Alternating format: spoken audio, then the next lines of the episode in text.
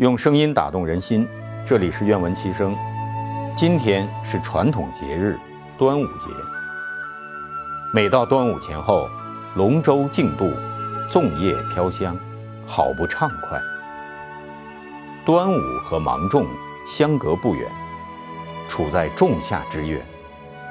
今天我们请吴振奇老师为大家分享端午节的由来和习俗。观众同志们好，呃，齐胜先生好，嗯，今天呢我们又见面了。我先后呢应邀做了这个立春，嗯，还有这个清明这两期节目。那么这期节目呢，我们来聊一聊端午。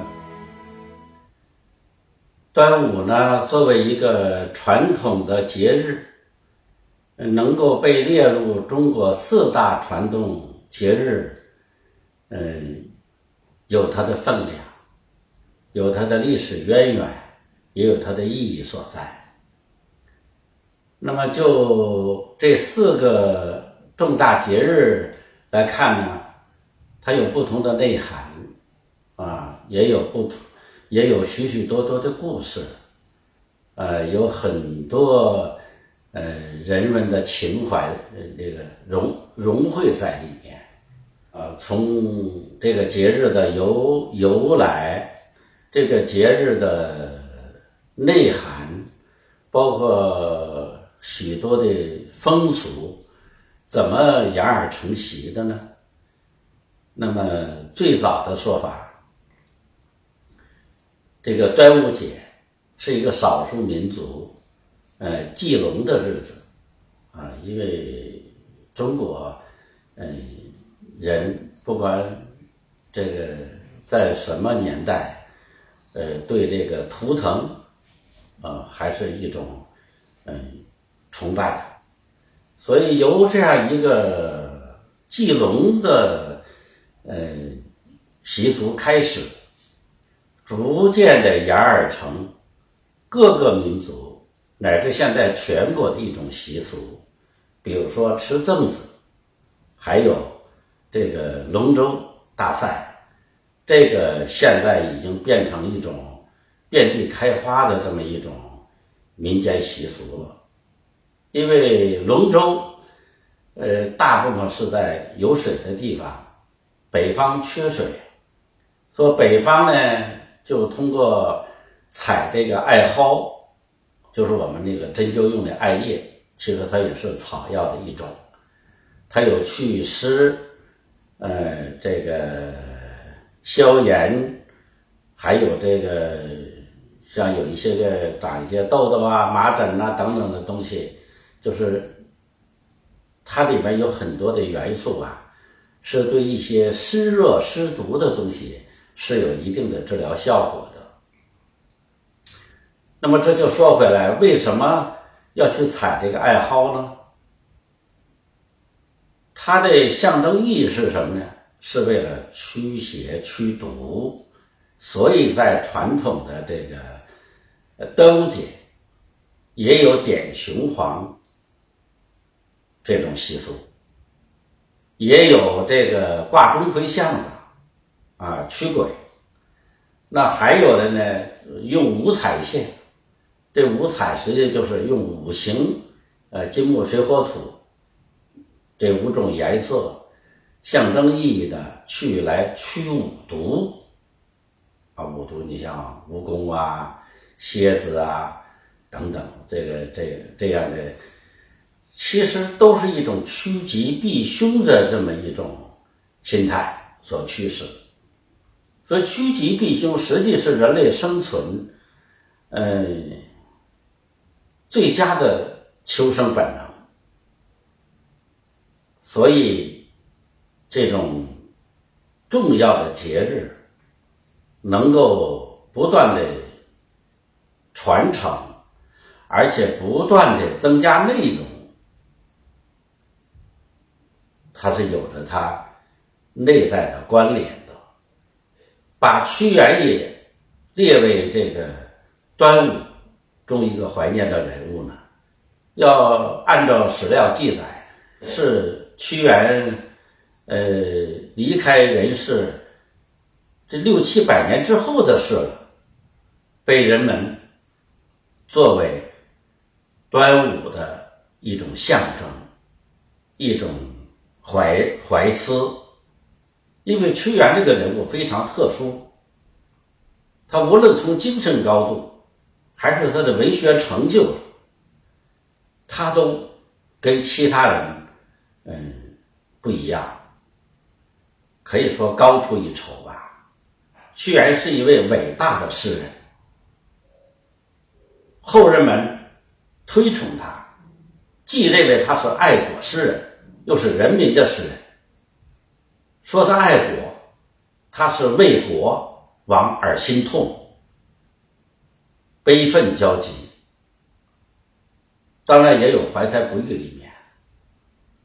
说的是人民的诗人，他一直在为人民鼓与呼，所以他被人们怀念、推崇，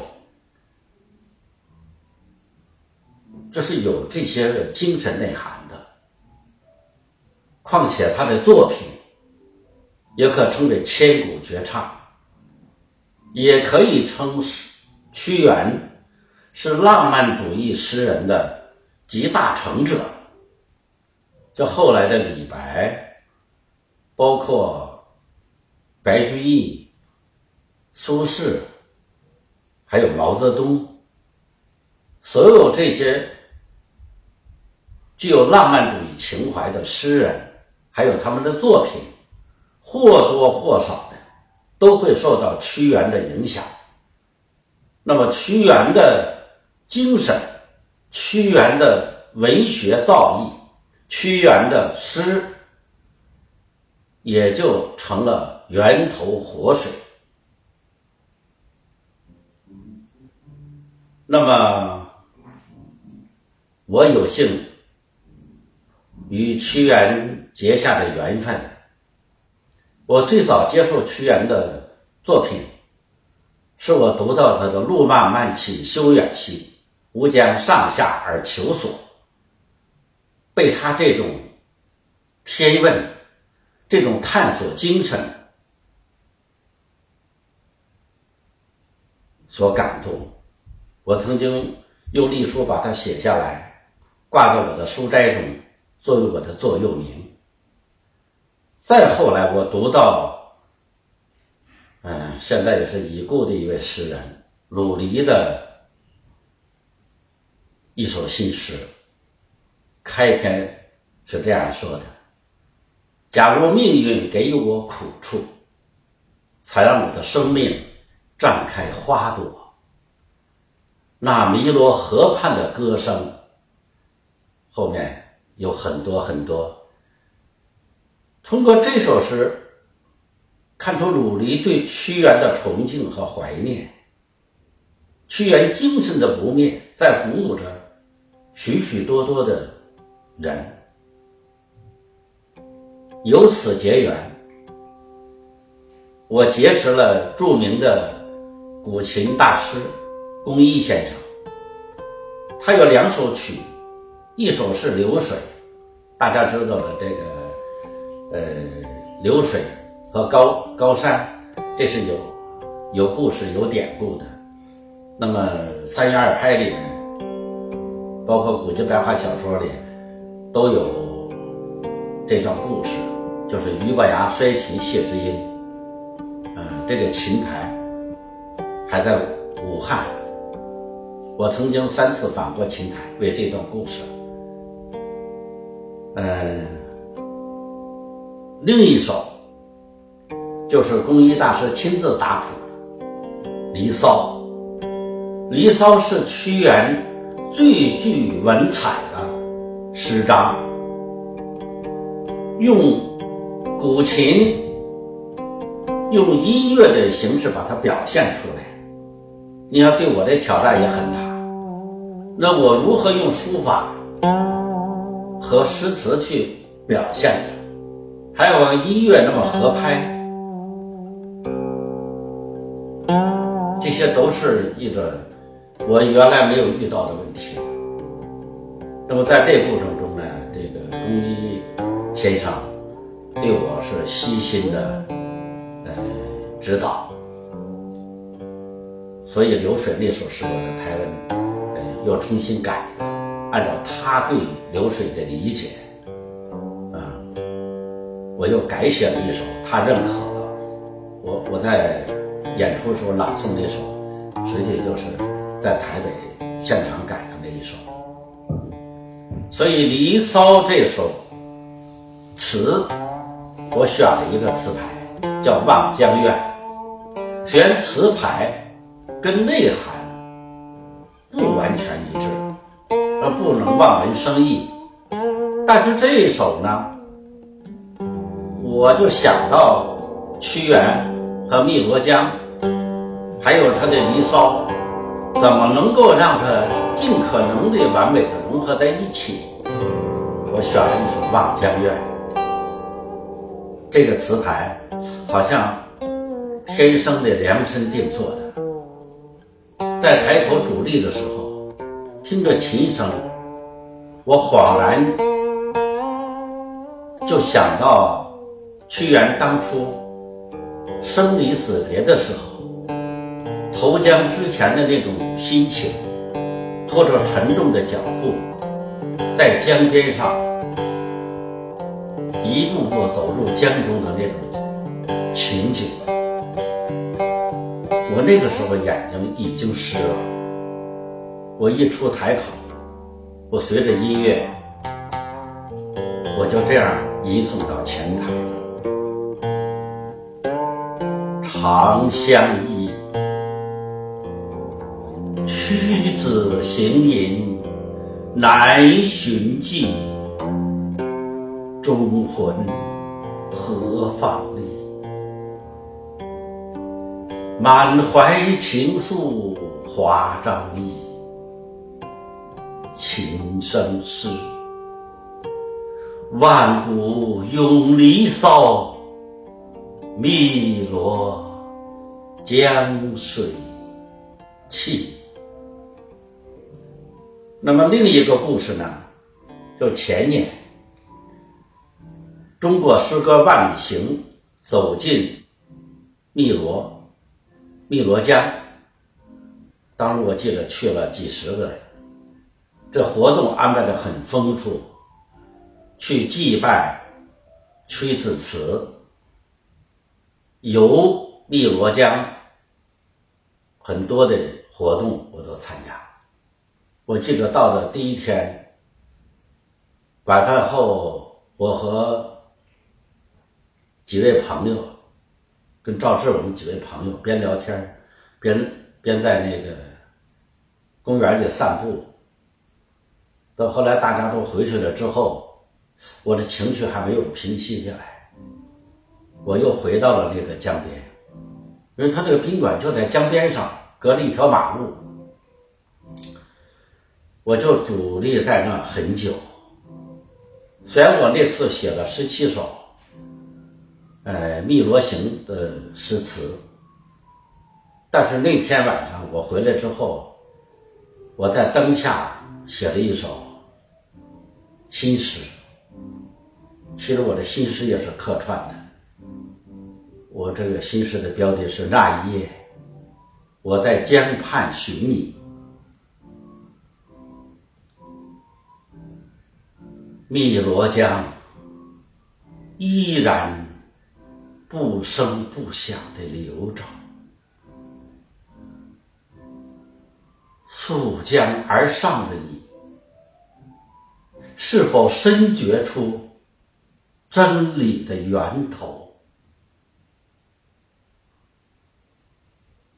你这一去啊，不仅穿越了时空，还翻黄了史册。却遥遥没有你的归期，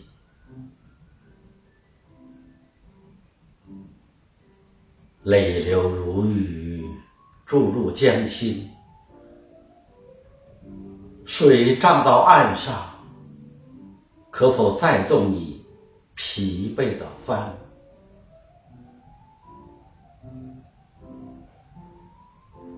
顺着你的诗行，寻你不遇，我只能伫立江边，仰望悬在天空的一轮明月。其实我用这首诗，表达了我对屈原的崇敬和怀念。说他不仅仅为投江而投江，他投江也是去寻找真理的源头去。我们后来者是微不足道的，我们能为他做点什么呢？除了写几首诗，除了怀念他，我们更重要的是要学习他这种品格。继承他这种精神，所以我们虽然不敢说为先贤继绝学，但是我们有责任把这么宝贵的精神财富要传递下去。在端午这个传统节日里，让我们一起分享吴振奇老师的作品《端午将近，重闻古琴曲《离骚》，感赋》。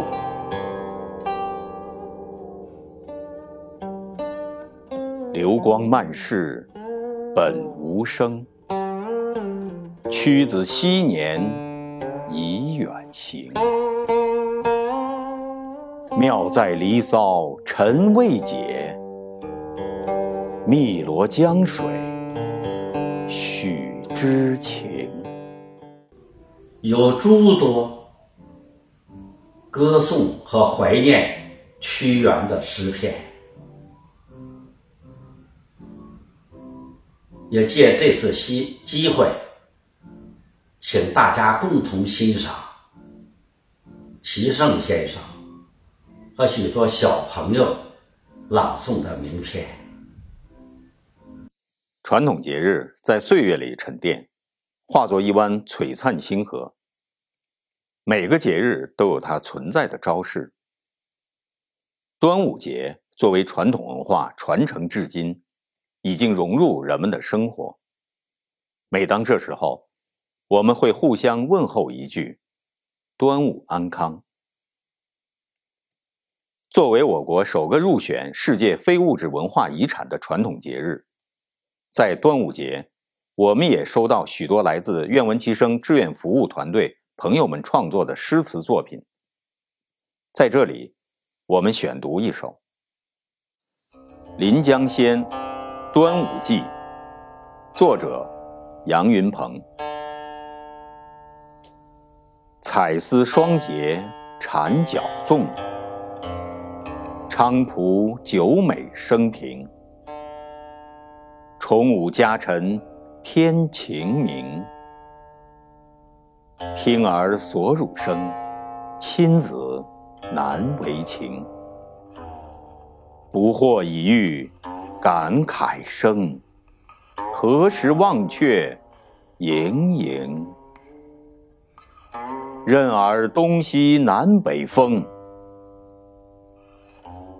万事转头空。饮酌且从容。端阳采撷许文通，欲纵席香千舸尽。艾叶黄酒可驱邪，其父稚子香囊佩，粉俏其妇把锦斜。己卯重五诗，宋·陆游。重五山村好，榴花忽已开。粽包分两季，艾束着微冠。旧俗方处要，雷区一点丹。日斜无事毕，一笑向杯盘。端午记事，宋·文天祥。五月五日午，赠我一枝艾，故人不可见，心知万里外。丹心照素昔，鬓发日已改。我欲从灵均，三湘隔辽海。端午日，唐·殷尧藩。少年佳节倍多情，老去谁知感慨。不孝爱服屈习俗，但起蒲酒话车尘。鬓丝日日添白头，留紧年年照眼明。千载闲鱼同瞬息，几人淹没几垂明。五月五日，宋·梅尧臣。屈氏以臣死，楚人哀不容。何尝奈蝉棒，徒欲却蛟龙。未泯生前恨，而追没后踪。原乡碧潭水。应自照千峰。贺端午，宋·张磊。竞度深悲千载冤，忠魂一去俱能还。国王身陨，今何有？只留离骚在世间。浣溪沙，端午。宋·苏轼。清汉微微透碧丸，明朝端午浴芳兰。留香长腻满晴川，彩线轻缠红玉臂。小福斜挂绿云环，佳人相见一千年。小重山，端午，元·舒笛。碧艾香蒲处处忙，谁家儿共女庆端阳？细缠五色碧丝长，空惆怅，谁复调元香？往事莫论良，千年忠义气，日星光。离骚独罢总堪伤，无人解，数转五阴凉。端午粽。一到端午节，外婆总会煮好一锅粽子，盼着我们回去。粽子是用轻轻的箬竹叶包的，里面裹着白白的糯米，中间有一颗红红的枣。外婆一掀开锅盖，煮熟的粽子就飘出一股清香来。剥开粽叶，咬一口粽子，真是又黏又甜。外婆包的粽子十分好吃，花样也多。除了红枣粽，还有红豆粽和鲜肉粽。我们在外婆家美滋滋的吃了之后。外婆还会装一小篮子，要我们带回去，分给邻居吃。长大了，我才知道，人们端午节吃粽子，据说是为了纪念爱国诗人屈原。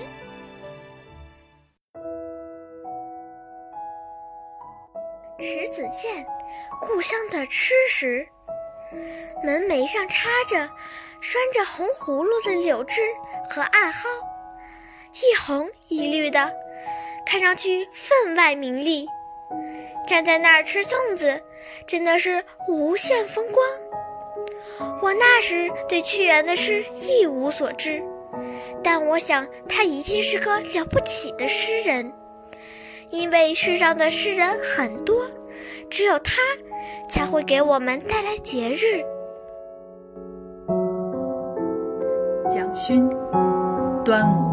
从小卖部买了几个粽子，用清水煮了，有芦苇叶淡淡的清香。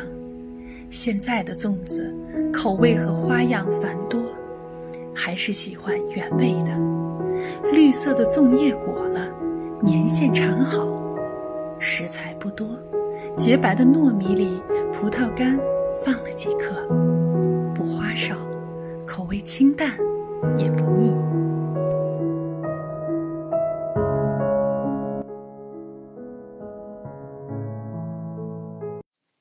感谢吴振奇老师，感谢参与活动的所有朋友，感谢北京亲爱教育基金会非遗同盟基金、愿闻其声志愿服务团队和文商书馆的大力支持。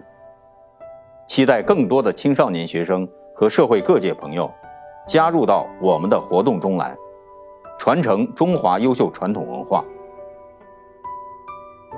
用声音打动人心。这里是愿闻其声，我们下次活动再见。